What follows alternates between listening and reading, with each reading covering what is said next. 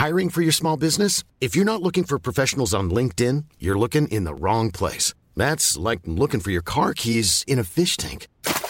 LinkedIn helps you hire professionals you can't find anywhere else, even those who aren't actively searching for a new job but might be open to the perfect role. In a given month, over 70% of LinkedIn users don't even visit other leading job sites. So start looking in the right place. With LinkedIn, you can hire professionals like a professional. Post your free job on linkedin.com slash people today. Heraldo Radio 98.5 FM, una estación de Heraldo Media Group, transmitiendo desde Avenida Insurgente Sur 1271, Torre Carrachi, con 100.000 watts de potencia radiada.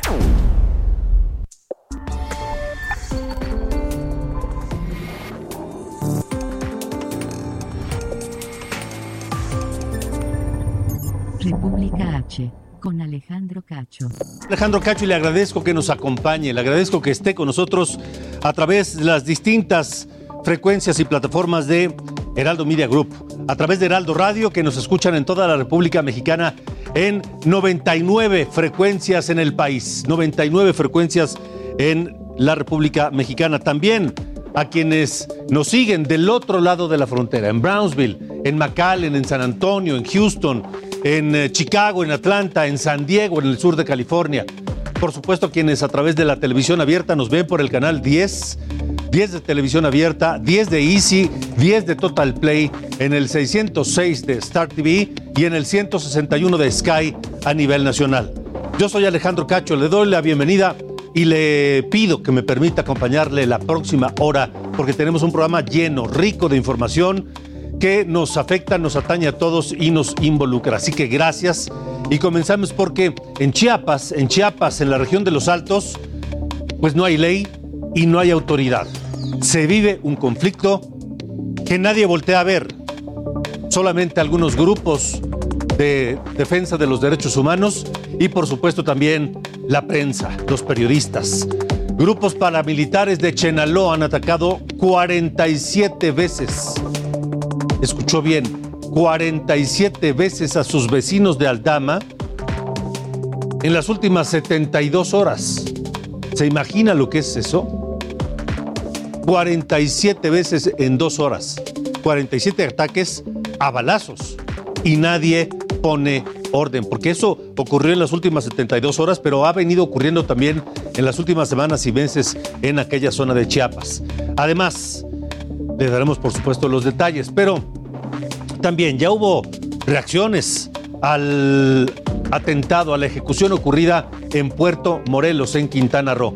La Asociación de Hoteleros de Cancún, Puerto Morelos e Isla Mujeres exige la intervención de las autoridades porque dicen que la recuperación del turismo depende de la tranquilidad y hoy pende de un hilo. Se dieron a conocer las primeras imágenes de ese, del momento de ese ataque y se ve como estos sicarios, estos narcomenudistas llegan a la playa, llegan a las instalaciones del hotel y asesinan a uno de ellos y se refugian dentro de las instalaciones del hotel mientras todo el mundo corre. Le tendremos, por supuesto, la crónica y los detalles. Además, el gobierno de Estados Unidos ya pidió a sus ciudadanos mantenerse en alerta si es que se encuentran de vacaciones en Quintana Roo. Y déjeme decirle una cosa, si el turismo de los Estados Unidos cae dramáticamente por esta alerta del Departamento de Estado, créame, créame que la economía de Quintana Roo y el ingreso turístico del país se va a ver seriamente comprometido, en serios problemas, porque el turismo proveniente de Estados Unidos y Canadá es mayoritariamente es el que llega a esa zona de la Riviera Maya. Así que estaremos muy pendientes. Mientras tanto, también le digo que el conflicto al interior del Partido Acción Nacional se recrudece. Siguen las críticas y ahora también exigencias de que Marco Cortés renuncie a la presidencia del Partido Acción Nacional luego de que reconoció en Aguascalientes que es difícil ganar las elecciones, cinco de las seis elecciones del próximo año. Y le tengo además un anuncio le tengo noticias, porque a partir del próximo lunes vuelve Ruta 2022, nuestro programa hermano antecesor de República H, regresa a partir de lunes con Ruta 2022. Los lunes, solo los lunes, y de martes a viernes será República H. Ahí lo esperamos porque vamos a dar un seguimiento puntual, detallado, íntimo de estos procesos electorales para renovar gobernadores en Aguascalientes, Hidalgo, Durango, Oaxaca, Tamaulipas y Quintana Roo. Esto es República H. Yo soy Alejandro Cacho. Comenzamos.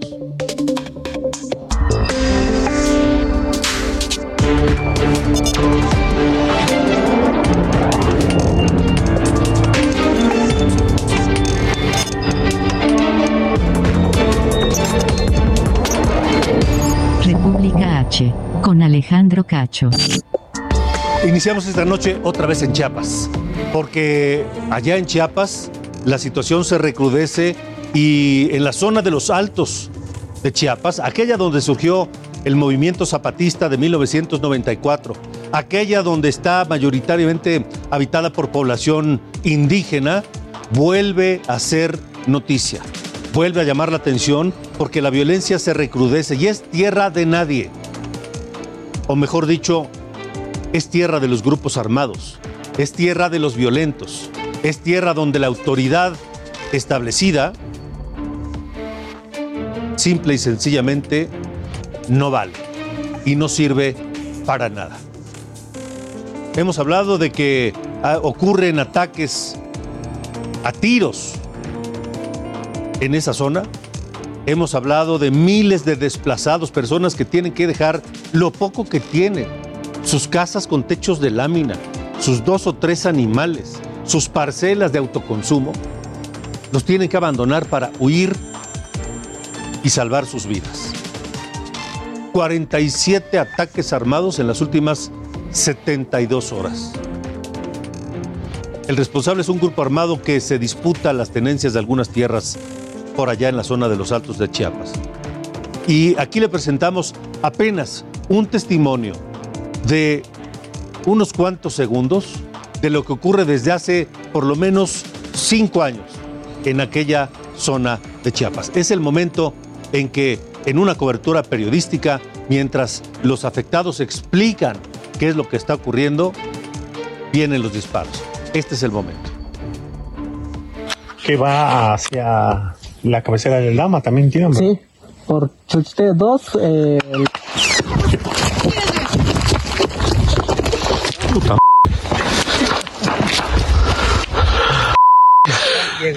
acá Sí, y es un alto riesgo para la gente. No puede transitar eh, porque Los periodistas en esa cobertura de pronto va están dialogando con la algunos habitantes de la zona cuando se produce en ese eh, momento los disparos. Y entonces todo mundo al piso, todo mundo a guarecerse entre la hierba en espera de que no sigan los disparos. Y entonces explica que es un peligro para la gente aquella zona. Y sí, esto que acabamos de escuchar, estos disparos se producen eh, al menos cada hora o cada media hora. Y para entender qué es lo que pasa, por qué miles de personas, cientos de familias en aquella zona huyen para salvar sus vidas, le presentamos esta pieza, este reportaje realizado por la periodista Ángeles Mariscal del portal de noticias Chiapas Paralelo.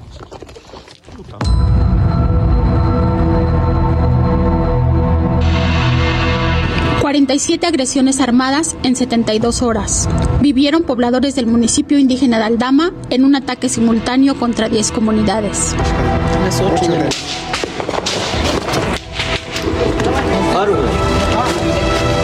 Pobladores del municipio indígena de Aldama viven entre disparos, ataques con armas de grueso calibre y bombas. La aparente disputa por 60 hectáreas de tierra los ha colocado como blanco de las agresiones que vienen desde el poblado Santa Marta en Chenaló. Y lo que es, lo- donde salen los disparos es ahí en sector Santa Marta, municipio. municipio de Chenaló. Oye, que nos... Ahí, ahí está. Los patrullajes de la Guardia Nacional logran detener al grupo armado que demanda el control de este territorio. Dentro de las 60 hectáreas vivían siete familias. De esas siete familias, pues fueron agredidos tanto físico y verbalmente y amenazados a punta de balazos. Y esto, desde esa fecha, en 2016, se activó el grupo armado.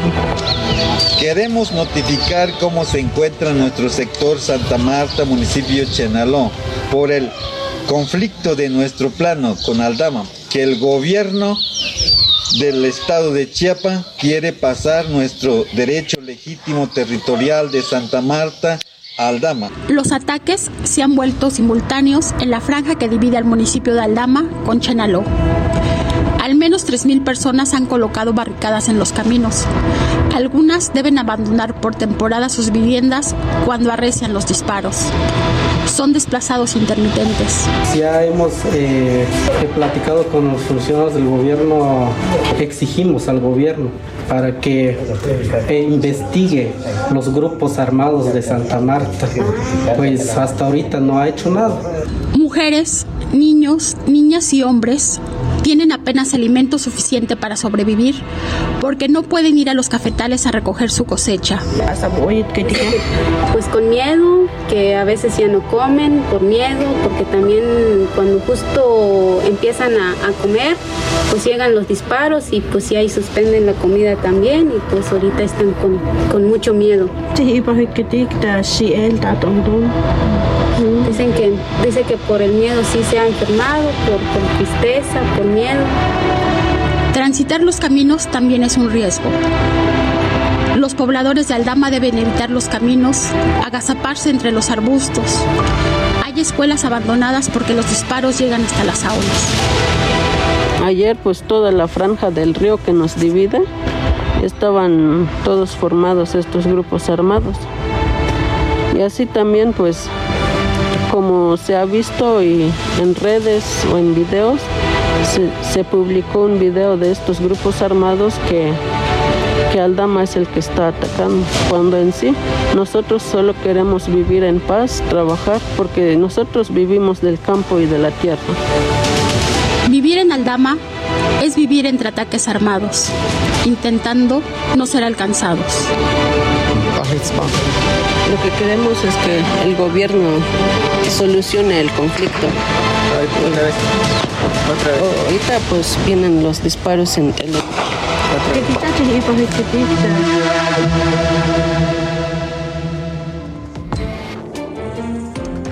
Vivir entre ataques armados, un trabajo de Chiapas paralelo allá en, en Chiapas precisamente. ¿Qué va a pasar? ¿Qué podemos esperar? Que alguna autoridad reaccione que intervenga y ponga orden, que resguarde la vida de esas cientos de familias, de esas miles de personas que viven en la pobreza extrema y que tienen que huir con sus hijos en brazos y con lo que traen puesto para salvar la vida. Eso no empezó ayer, ni empezó esta semana. Tiene años. Y hasta ahora nadie ha hecho nada. Aquí en República H seguiremos muy atentos de lo que ocurre en toda aquella zona chiapaneca. Son las 8 con 12. Estamos en República H y vamos ahora a Michoacán, porque allá en Michoacán también hay problemas. Le hablamos hace unos días de esta masacre en Tangamandapio, donde fueron masacradas 11 personas. Ya hay refuerzo de algunos eh, elementos federales para resguardar la zona. Vamos esta noche hasta allá, a Michoacán, con nuestra corresponsal Paola Mendoza, que tiene la información. Adelante, Paola. Muy buenas noches, Sergio del auditorio, Alejandro, la disculpa y el auditorio que nos escucha. Esta noche, pues sí, como bien comentabas, Michoacán ha estado en el ojo del huracán las últimas semanas debido a, pues bueno, estos homicidios múltiples que se han dado en diferentes zonas del territorio estatal como bien comentaba, eh, los hechos que ocurrieron apenas en días pasados en Tangamandapio, así como lo que ocurrió alrededor de tres semanas en la capital del, del estado, en la ciudad de Morelia, con también el asesinato de jóvenes a las afueras de un bar a altas horas de la madrugada. Y pues bueno, justamente en este sentido, comentarte que ante la propuesta del gobierno del estado de volver a generar un mando único en las policías, eh, en la policía a nivel estatal, el alcalde de Morelia, Alfonso Martínez Alcázar, eh, señaló que, bueno, al menos la capital michoacana, la ciudad de Morelia, no se dirigiría a un mando único debido a que pues bueno la corporación municipal cuenta con la suficiente fuerza policial para poder operar de manera autónoma. En entrevista, el presidente municipal explicó que al tener casi 800 elementos municipales, eh, la policía puede trabajar de manera mm, paralela a una tarea de coordinación con el Estado de la Federación, más no sobajarse a recibir órdenes de otro tipo de, de corporaciones. Y pues bueno, justamente en este sentido señaló que únicamente lo que hace falta para que se pueda se puedan ver resultados en materia de seguridad en la ciudad de Morelia es una puntual coordinación eh, con los otros dos niveles de gobierno, pero también una nueva inyección de recursos, debido a que, como sabemos, de eh, con la cancelación de fideicomisos, como lo fue el Portasec, eh, las policías municipales sobre todo se quedaron con menos recursos para poder operar y pues bueno, en ese sentido, el alcalde de Morelia señalaba que buscará eh, las opciones, al menos con el Congreso del Estado, para adquirir recursos extraordinarios y poder pues bueno hacerle frente a la crisis justamente de seguridad que se vive en el estado de Michoacán y eh, puntualmente en la capital de Michoacán, Alejandro. Correcto, Pablo Mendoza, gracias por el reporte. Claro que estamos para informar. Muy buenas noches. Gracias, gracias y buenas noches. A ver si con el tiempo la realidad no obliga al presidente municipal de Morelia a reconocer que se equivocó. Ojalá que no sea así. Son las 8.15, estamos en República H. La entrevista en República H. Y mire, ya, ya ocurrió en Michoacán, donde fuerzas federales han sido enviadas a reforzar la seguridad. 300 en aquella zona de Tangamandapio que le comentaba hace un momento. También han sido enviados miles a todo el territorio michoacano, sobre todo en tierra caliente, para reforzar la seguridad y contener a los grupos armados que están queriendo controlar buenas zonas del territorio michoacano. Lo mismo en eh, Chiapas, por ejemplo. Y lo mismo en distintos lugares de la República en donde las fuerzas federales, el ejército, la Marina o la Guardia Nacional tienen que hacer presencia y, suplir a las autoridades locales para garantizar la seguridad.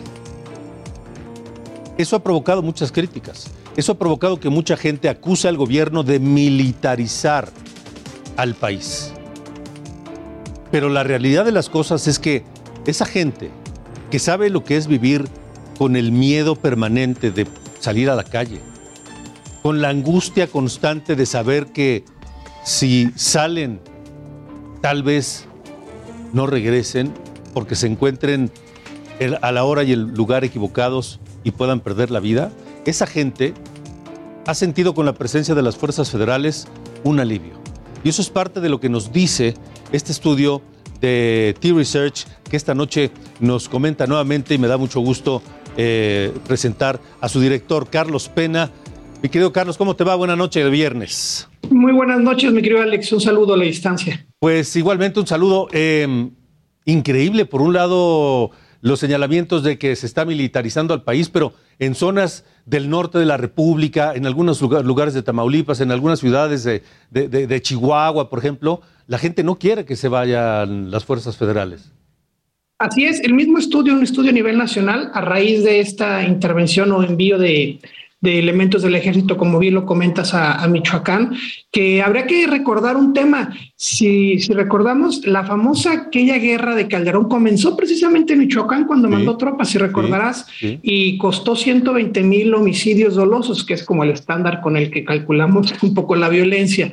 Eh, ahorita llevamos 104 mil en lo que va del sexenio, tres años y poquitos meses más.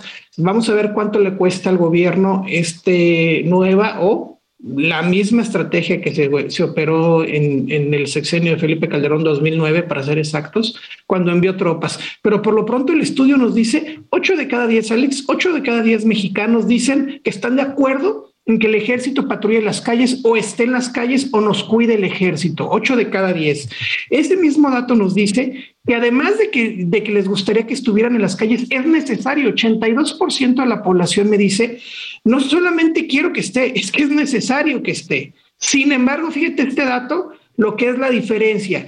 Es necesario, pero no es suficiente. ¿Por qué? Porque cuando yo le pregunto a las personas, bueno, ¿usted cree que esta medida o con esta medida es suficiente para tener seguridad o vivir en paz, solo la mitad, uno de cada dos, 51% me diría eh, es, si es suficiente. Un 35%, uno de cada tres mexicanos cree que ni con el ejército hoy día en México va a ser suficiente para combatir la inseguridad o mantener pacificado al país, o en este caso su municipio, su colonia o su estado. De verdad lamentable los datos que estamos encontrando porque por un lado requerimos o sentimos que necesitamos el ejército y por otro sentimos que ni con el ejército podemos cuidarnos. Y un dato más, fíjate este dato finalmente que te quiero dar. 39% de la población me dice que el poner el ejército, que sí lo quiero, y que aunque no creo que es suficiente, pero sí que esté, va a generar más violencia, Alex. Es decir, lo mismo que pasó en Michoacán en 2009. 39% me dice, esta, esta medida, que sí la quiero, sí la apoyo, aunque no sea suficiente, va a generar más violencia, contra un 36% que me dice que sí va a lograr disminuir la violencia. Es decir, está polarizado. Esta pregunta me salió dividida en tres. Un tercio me dice, si van a estar el ejército en la calle, va a haber más violencia. Otro tercio me dice, va a servir, no va a haber más violencia, va a calmar todo. Y otro tercio, 25% aproximadamente, me dice, no sé qué pensar, habría que ver si lo quiero al ejército en la calle, pero no sé exactamente qué va a pasar o si va a servir o no, mi querido Alex.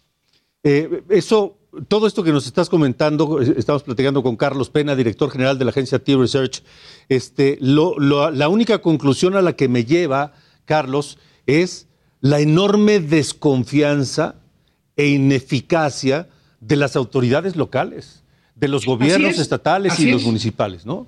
Así es, porque incluso cuando vamos a tomar esta, eh, seguir con la medida estándar de los homicidios, hay, hay diferencias abismales de entidad a entidad o hasta de municipio a municipio, incluso en el mismo estado. Sí tiene que ver muchísimo el tema de la policía municipal y estatal, no todo es responsabilidad del, de la federación, también los municipios y los estados tienen que hacer su parte. Tú lo comentabas hace un momento, a ver si no se vuelve a equivocar el, el, alcalde de Morelia con estas decisiones. Y un dato más que te quisiera contar, la confianza que le tienen a las Fuerzas Armadas en México es muy alta, es muy buena, el ejército es querido, la marina también, la, este, la Guardia Nacional, que a, pesar de que es nueva, tendrá tres años o dos años y medio que se formó, empieza a generar confianza. Siete de cada diez mexicanos confían en esta institución, en particularmente en el occidente llega hasta ocho de cada diez donde confían, en el noreste es 67% y en promedio 74%. Es decir, el ejército hay que cuidarlo también nosotros, no podemos estarlo desgastando, hay que cuidarlo, lo queremos, le confiamos, pero también nosotros tenemos que cuidarlo. Sin duda, sin duda, Carlos.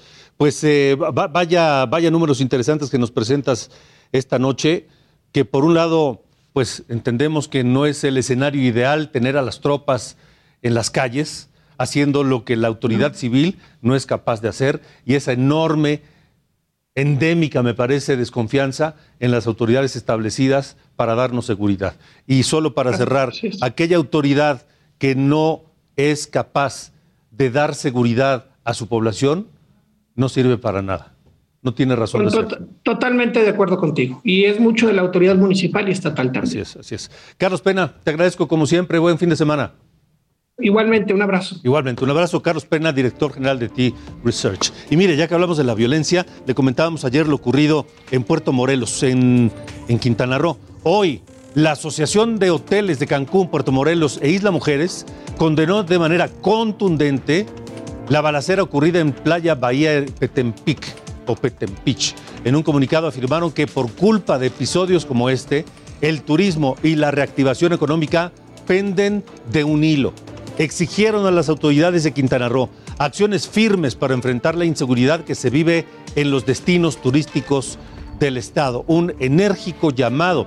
Pero esto ocurre mientras se dio a conocer el momento justo de la, del atentado, de la ejecución ocurrida ayer a plena luz del día allá en Puerto Morelos. Son imágenes de seguridad de uno de los hoteles y se ve el momento en que los atacantes, los asesinos, huyen, huyen luego de haber perpetrado su, su ataque y uno de ellos cae a la arena, eh, gracias a que cae logra ser capturado y los otros huyen hacia el interior de las instalaciones de uno de estos hoteles con, eh, por supuesto, el pánico de los turistas que se encontraban en ese momento y que desconcertados no sabían lo que ocurría, pero sabían que era malo. Son apenas unos breves segundos en los que se ve, le repito, desde la cámara de seguridad del hotel a la playa, cuando vienen corriendo hombres eh, armados, algunos eh, sobre la playa, uno de ellos cae y logra ser capturado y los otros corren hacia el interior de uno de estos hoteles. Ante esto, la Embajada de Estados Unidos en México emitió una alerta de seguridad para que sus ciudadanos, los norteamericanos que se encuentran en Quintana Roo, se mantengan alertas y se comuniquen a la embajada en caso de necesitar ayuda. Les pidió que se mantengan en comunicación con sus familias para informar que se encuentran fuera de peligro. Y sí, estamos hablando de la Riviera Maya. Esto es República H. Yo soy Alejandro Cacho. Vamos a una pausa y regresamos con mucho más. República H con Alejandro Cacho. Heraldo Radio. La HCL se comparte, se ve y ahora también se escucha.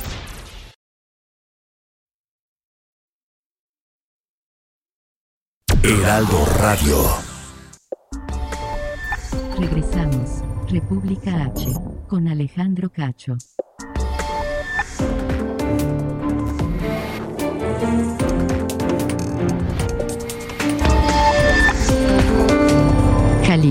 En República H.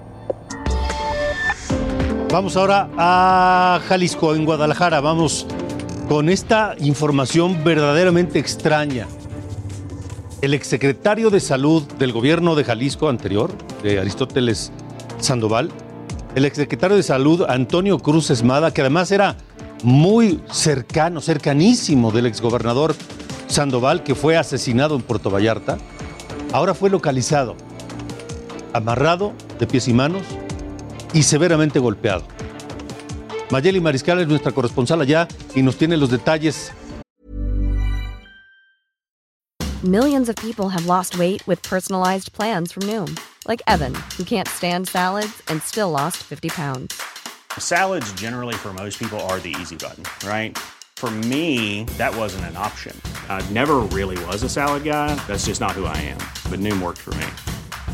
Get your personalized plan today at Noom.com. Real Noom user compensated to provide their story. In four weeks, the typical Noom user can expect to lose one to two pounds per week. Individual results may vary. Esta noche, Mayeli, cuéntanos qué hay de este caso tan raro. Muy buenas noches. Pues la Fiscalía del Estado ya se encuentra investigando esta privación de la libertad. Eh, ocurren los hechos alrededor de las 3 de la mañana cuando iba llegando el médico Antonio Cruz Esmada a su casa. Acababa de realizar una intervención en donde, intervención quirúrgica, en donde recibió honorarios por cerca de 50 mil pesos. Eh, y pues bueno, eh, lo interceptan estos hombres presuntamente eh, la línea principal de investigación pudiera ser un robo, eh, el robo de su camioneta de lujo de este médico, en donde, pues bueno, lo eh, privan de su libertad y posteriormente, horas después, pues lo encuentran de esta forma, atado de pies y manos, en donde, pues, repito, se está investigando, la principal línea es el robo sin embargo, como mencionas, pues es un hecho pues bastante extraño. El eh, exsecretario de, de, salud aquí en la entidad, eh, pues fue localizado con diversas heridas por golpes, también eh, pues ubicado en la colonia Colinas de Atemajac, en el municipio de Zapopan. Así es que pues estaremos al pendiente. Por lo pronto solo se ha informado a través de un comunicado de parte de la Fiscalía que ya está abierta la carpeta de investigación sobre estos hechos. Ahora, Mayeli, además de que fuera cercanísimo del exgobernador asesinado Aristóteles Sandoval, ¿tiene algunos otros eh, antecedentes este, este exsecretario de Salud? Así es, pues un exfuncionario bastante polémico eh, se encuentra bajo un proceso judicial por distintas causas penales, imputado eh, por desfalco al erario estatal más de 600 millones de pesos, además de que enfrenta otras causas presentadas por la Fiscalía Especializada en el combate de la corrupción desde el 2019. Los delitos eh, pues están en las denuncias, presuntamente son peculado y también el uso ilícito de atribuciones y facultades, entre otros. De acuerdo. Mayeli Mariscal, seguiremos muy atentos al tema. Gracias. Excelente noche. Hasta luego, buenas noches. También en Jalisco, la tarde de este jueves, elementos de distintas corporaciones fueron emboscados por un grupo armado en Teocaltiche.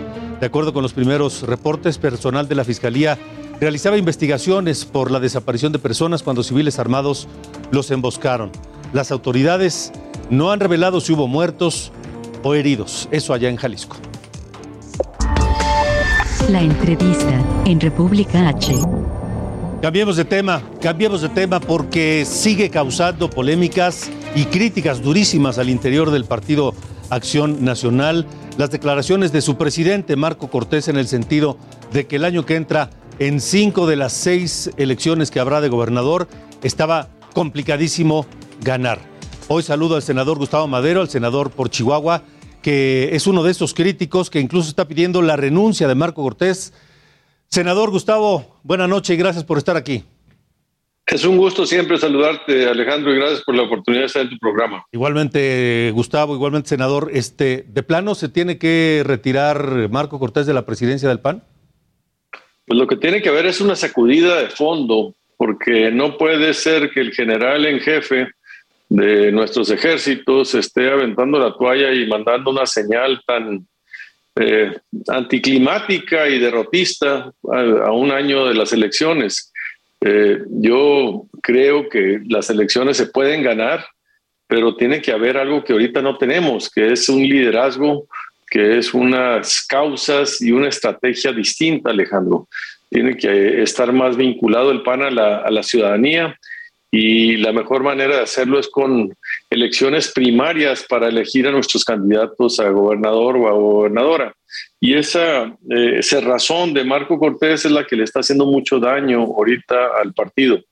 Y lo que estamos a punto de enfrentar, pues es otra derrota muy parecida a la que tuvimos ahora en junio, donde perdimos 13 de 15 gubernaturas.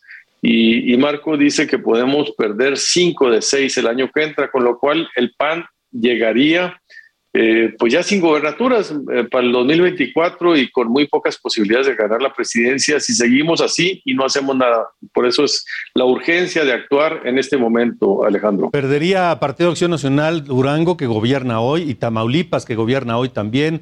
Si, es que mantiene Aguascalientes, sería un resultado bastante negativo para el PAN catastrófico. De hecho, en esta elección perdimos dos eh, estados que gobernábamos y el año que entra perderíamos tres más si estos pronósticos se, se logran. Mira, pero yo lo que digo es, eh, tiene que cambiarse la actitud. Eh, quiero poner como ejemplo, Alejandro, el caso de Nuevo León. Eh, Samuel García estaba en cuarto lugar y a través de una estrategia muy original logró ganar la gubernatura del Estado de Nuevo León. Quiere decir que sí se puede. Lo que pasa es que hay que hacer una autocrítica y una revisión a fondo y dejar de estar eh, viendo el partido como un proyecto personal o de grupo y trascendernos a nosotros mismos, Alejandro. Eso es lo que nos está faltando ahorita, ver el proyecto de país. La gente en la calle, Alejandro, a mí me, me para y me dice, oye, este, pues estamos contando con ustedes, este, ustedes son la alternativa, no pueden aventar la toalla, tienen que salir adelante, tienen que ganar las elecciones. Eh, me refiero al universo de gente que está preocupado por Andrés Manuel. Hay un universo de gente que está contento y eso, pues, pero hay mucha gente que está preocupada y no ven la alternativa y ven que el PAN está un poco extraviado y eso es un poco lo que necesitamos ahorita corregir, Alejandro. Ahora, senador Gustavo Madero, el la alianza opositora, la alianza con el PRI, con el PRD, ¿es la opción para el próximo año? Pues mira, tiene que revisarse porque en la, todas las que fuimos en alianza en este año perdimos. Yo creo que sí es la opción, pero nos está faltando algo más, Alejandro. Eh, no es suficiente lo que se está haciendo de fincar toda la estrategia anti López Obrador y el miedo a Morena tiene que construirse algo distinto, más grande y más fuerte y más potente, que es la vinculación con la ciudadanía, que ahorita la tenemos muy perdida y parece que cuando estamos invitando a votar por el PAN, PRI o PRD es para reinstaurar el pasado y la gente ya nos dijo que no quiere el, el pasado, quería un cambio en el 2018 y por eso votaron en contra de nosotros. Este cambio no se ha dado, Alejandro, pero lo que tenemos que ofrecer nosotros es futuro, no ofrecer pasado. Y ahí es donde está extraviado el PAN PRI PRD. Tienen que darle más contenido y alma a esta alianza que es insuficiente como está planteada. Estas críticas, eh, como la, la, tuya, Gustavo, senador Gustavo Madero, la del exgobernador Francisco Domínguez de Querétaro, que también dice que Marco Cortés tendría que irse, ¿no debilitan al partido y a la alianza? Pues eh, sí debilita mucho a la alianza la declaración de nuestro presidente, porque cuando llegues a la mesa, este, las alianzas se suman, eh, se, se, hacen cuando cada quien aporta capital político. Sumando y fortalezas. Cuando tú llegas ya, Sí, sumando fortalezas, pero cuando ya llegas eh, derrotado, pues es muy poco lo que aportan, ¿no? Este, mira, es un dilema, Alejandro, es un dilema serio. Me dicen, oye, no se peleen, no se dividan. Yo estoy de acuerdo, pero no nos podemos quedar callados porque las cosas no están funcionando bien. Entonces tenemos que hacerlo con respeto, no para debilitar al PAN, sino para fortalecerlo. No es en contra de las personas, sino en contra de la estrategia, los procesos y la falta de, de, de contenido de la alternativa que no estamos pudiendo ser en este momento, Alejandro. Ahí es donde yo quisiera fincar un poco la crítica y la propuesta, porque creo que sí se puede, pero tenemos que actuar ya con mucha fuerza y con mucha energía. De acuerdo. Senador Gustavo Madero, siempre es un gusto y gracias nuevamente por haber estado aquí. Paisano, muchas gracias. Adiós, paisano. Gracias. El senador del PAN, Gustavo Madero, pero otro panista que ha hablado fuerte por estas eh, declaraciones de Marco Cortés le decía, es el exgobernador de Querétaro, Francisco Domínguez, que además en algún momento estuvo considerando la posibilidad de ir por la presidencia del PAN. Eh, gracias por estar con nosotros, exgobernador. Buenas noches. Todo lo contrario, Alejandro. ¿Qué tal? ¿Cómo estás? Muy buena noche a ti, a tu auditorio. Eh, platicábamos con el senador Gustavo Madero, que también ha sido crítico de lo que dijo Marco Cortés, pero creo que usted dice, Marco Cortés tiene que renunciar a la presidencia del PAN. ¿Es correcto?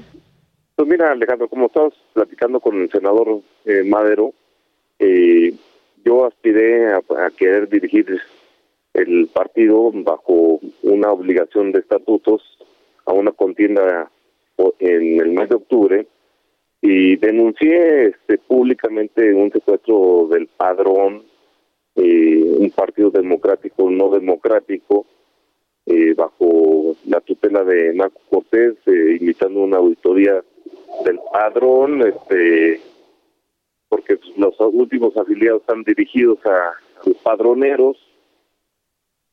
Y yo también la gobernatura del estado el primero de octubre, entregué buenas cuentas a los queretanos, dejé un estado en paz, dejé un, estado económicamente activo, cero deuda, eh, di buenas cuentas, heredé eh, entre todos los panistas y los queretanos son un gobernador panista, yo di buenas cuentas.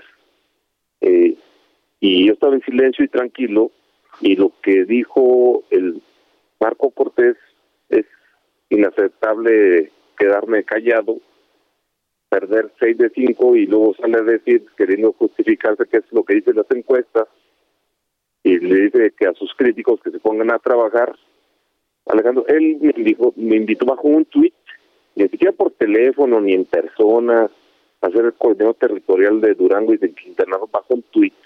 Y por supuesto que le contesté inmediatamente el primero de octubre que, que no. Este, él es el responsable, yo cumplí con que es mi responsabilidad como dirigente nacional, él y quien me invitó, este, son los responsables.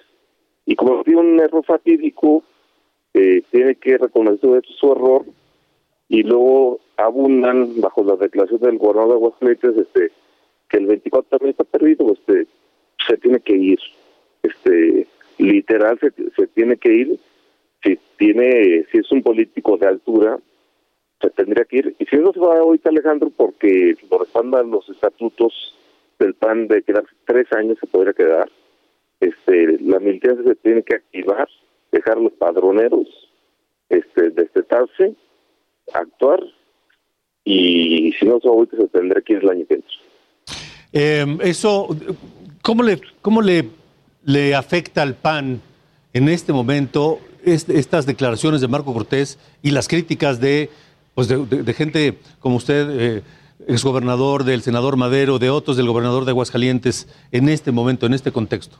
Pues gravísimo, Alejandro. Este, imagínate la militancia de Durango, este que hoy gobierna el estado, gobierna la capital de Durango, de cómo, cómo está bajo las declaraciones del dirigente sin saber, este, es- están obligatoriamente por ley eh, a no más de dos meses de nombrar candidatas o candidatos. Entonces, ¿cómo están de Durango, de Tamaulipas, de Quintana Roo, este, de Hidalgo? Bajo su declaración, este, pues, desilusionados, desorientados, este, y pues entregados, ¿no? Sí. Eh, ¿La alianza abona a este proyecto por las próximas elecciones del 2022? Mira, Alejandro, yo eh, siempre he creído que los institutos políticos como el PAN u otro partido político se hicieron para ganar o perder. Eh, así es la democracia. Yo, yo creo que debemos ir solos, pero si bajo la actuación de querer rescatar Estado se analiza Estado por Estado, yo no soy un cerrado a que se vayan las coaliciones. En Querétaro conmigo y el gobierno que hoy encabeza Mauricio Curi en Querétaro el PAN fue solo conmigo y, y abro con- después con Mauricio Curi y ahí están los triunfos este contundentes el PAN solo. Es una muestra que sí se puede pero tampoco me cierro a las condiciones de cada estado pero creo que los institutos políticos son instituciones democráticas con plataformas o doctrinas de, de derecha, izquierda, centro, centro izquierda, centro derecho, y tienen que ganar o perder y punto. De acuerdo. Pues, eh, exgobernador Francisco Pancho, gracias por haber estado aquí. Todo lo contrario, Alejandro, un gusto saludarte a ti y a tu auditorio. Igualmente, gracias Francisco Domínguez, exgobernador del, pa- del, de Querétaro y exaspirante a la presidencia del Partido Acción Nacional. Tenemos más. Ayer le hablamos de Santa Lucía, del- de las obras retrasadísimas de comunicación para acceder, para llegar a este, a este aeropuerto. A este aeropuerto que es una de las obras emblemáticas de este gobierno y que requiere de mucha infraestructura y obras para poder llegar. Obras atrasadísimas, a cinco meses de distancia. ¿Quién sabe si van a estar a tiempo? Porque no solamente hay que poner colados y construir avenidas, sino negociar también con los dueños de la tierra. Ahora, hoy, llegar a Santa Lucía es una pesadilla. Y si no, escuche este trabajo de Antonio Anistro.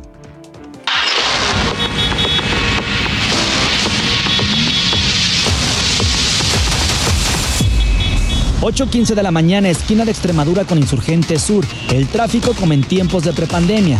Iremos rumbo al Aeropuerto Internacional Felipe Ángeles en Santa Lucía, ubicado a 55.4 kilómetros desde este punto.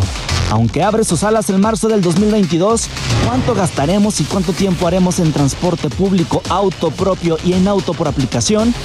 Comenzamos solicitando este último. que está aquí. Veamos cuánto nos marca. De entrada hay uno de promoción, 829 pesos. Normal, 899.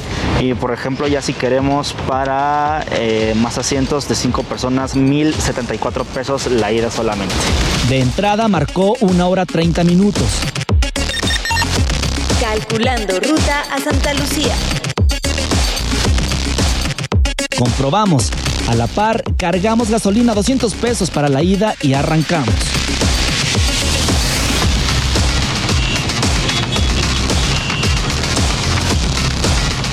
La ruta más rápida que marcó Google Maps Insurgente Sur, Río Churubusco, Puerto Aéreo y aquí nos topamos con tráfico lento. Posteriormente, Circuito Exterior Mexiquense y la autopista México-Pachuca. En total, dos peajes. El primero, 16 pesos. El segundo, el de la autopista México-Pachuca de 58. Transcurrida una hora, el tráfico se alenta por obras en reparación y en aparente construcción.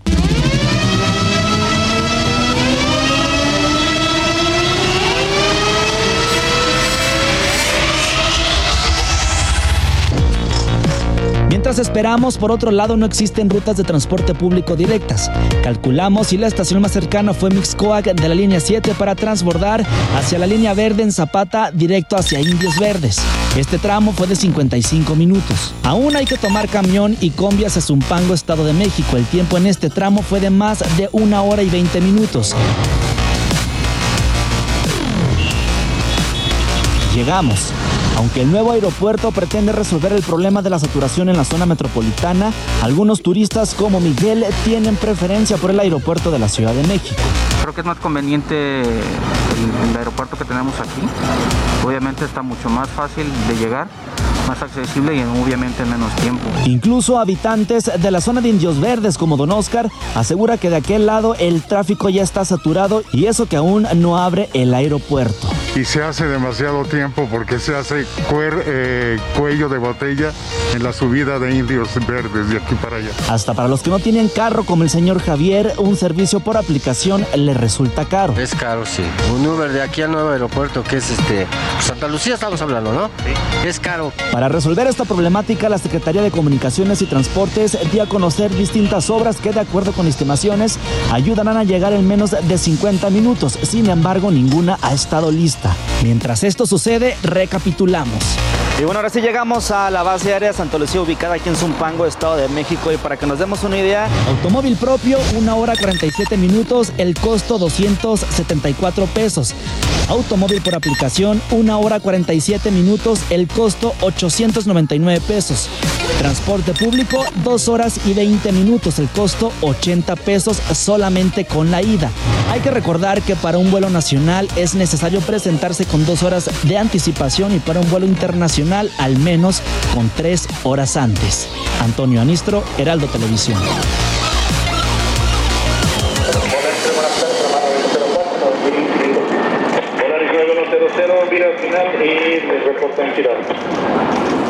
¿Qué tal? ¿Qué tal? Dos horas y media en transporte público, casi dos horas en un vehículo particular, privado o taxi, y en algunos casos el costo casi mil pesos. Eso va a significar llegar a Santa Lucía. Póngale dos horas en promedio, más las dos horas previas que tiene que llegar a su vuelo ya son cuatro. O si es un vuelo internacional son cinco. Ese es el aeropuerto de Santa Lucía. Una de las, uno de los más modernos del mundo, en palabras del presidente López Obrador. Cambiemos de tema, vamos a Veracruz porque un diputado del PRI de Oaxaca armó un escándalo. Vamos contigo, Juan David Castilla, tienes los detalles. Buenas noches. Muy buenas noches, Alejandro, te saludo con mucho gusto. Así es, se trata del diputado local de Oaxaca, Gustavo Díaz Sánchez, quien fue detenido en el municipio de Fortín, esto ubicado en la zona centro de esta entidad veracruzana. Alejandro, decirte que esto ocurrió alrededor de las 4 de la tarde, cuando el legislador acudió a las instalaciones de la Fuerza Civil, un grupo de la Secretaría de Seguridad Pública de este estado, en busca de su hijo, quien horas antes había sido presuntamente también detenido. El diputado del PRI fue arrestado presuntamente por el delito de portación de armas de fuego de uso exclusivo del ejército y al respecto el gobernador de Veracruz, Cuitlava García Jiménez, confirmó que también fueron detenidos dos jóvenes y uno de ellos resultó ser hijo del legislador oaxaqueño. El mandatario estatal, Alejandro, comentó que hay indicios de que el legislador y su hijo son líderes de una organización delictiva y por ello la Fiscalía General del Estado de Veracruz está llevando a cabo las investigaciones pertinentes, Alejandro. De acuerdo, Juan David, estaremos atentos. Gracias. Excelente noche. Hasta luego. Mañana se cumplen dos semanas de la caravana migrante. ¿Cuáles son las novedades? José Eduardo Torres, buena noche.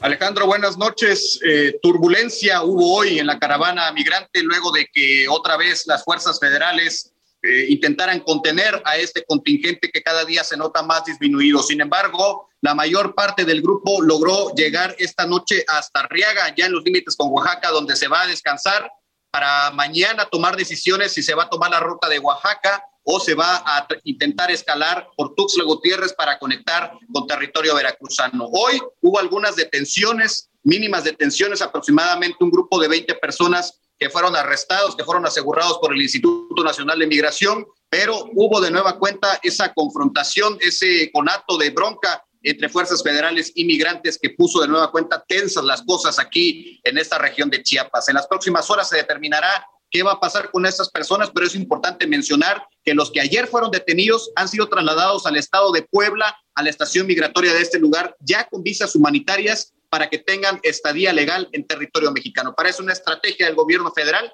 pero vamos a ver qué ocurre en las próximas horas en torno a esta decisión que se está tomando con los detenidos y con los que todavía siguen en tránsito por territorio chiapaneco, Alejandro. Sí, veremos qué pasa y también cómo el clima, el tiempo va a jugar a favor o en contra de esta caravana porque se anuncian lluvias fuertes en parte del trayecto de esta caravana hacia la Ciudad de México, José Eduardo. Lluvias fuertes y le puede llover sobre mojado a esta caravana migrante que ya hoy de nueva cuenta quiso retar a las autoridades federales. De repente este operativo se replegó del punto de la caseta migratoria de Arriaga, ya no hubo contención, no sabemos la razón, pero probablemente mañana cuando la caravana intente avanzar hacia territorio oaxaqueño o sigue en territorio chiapaneco, probablemente veremos de nueva cuenta este intento de encapsulamiento por parte de las fuerzas federales, Alejandro. Pues sí, veremos a ver qué es lo que pasa. José Eduardo Torres, gracias y muy atentos a tu información eh, en, lo, en cuanto ocurra en las próximas horas. Pendientes, Alejandro, buenas noches. Gracias, buenas noches. Y también fue todo este día y esta semana en República H. Le quiero comentar, le quiero anticipar, el próximo lunes el próximo lunes regresamos con Ruta 2022.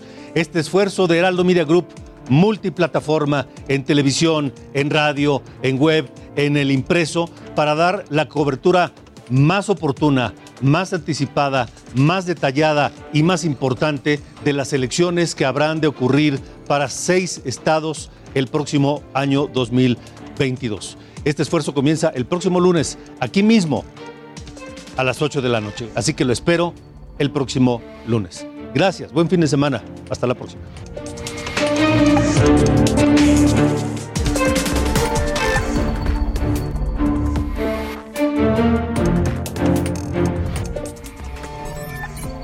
Esto fue República H con Alejandro Cacho.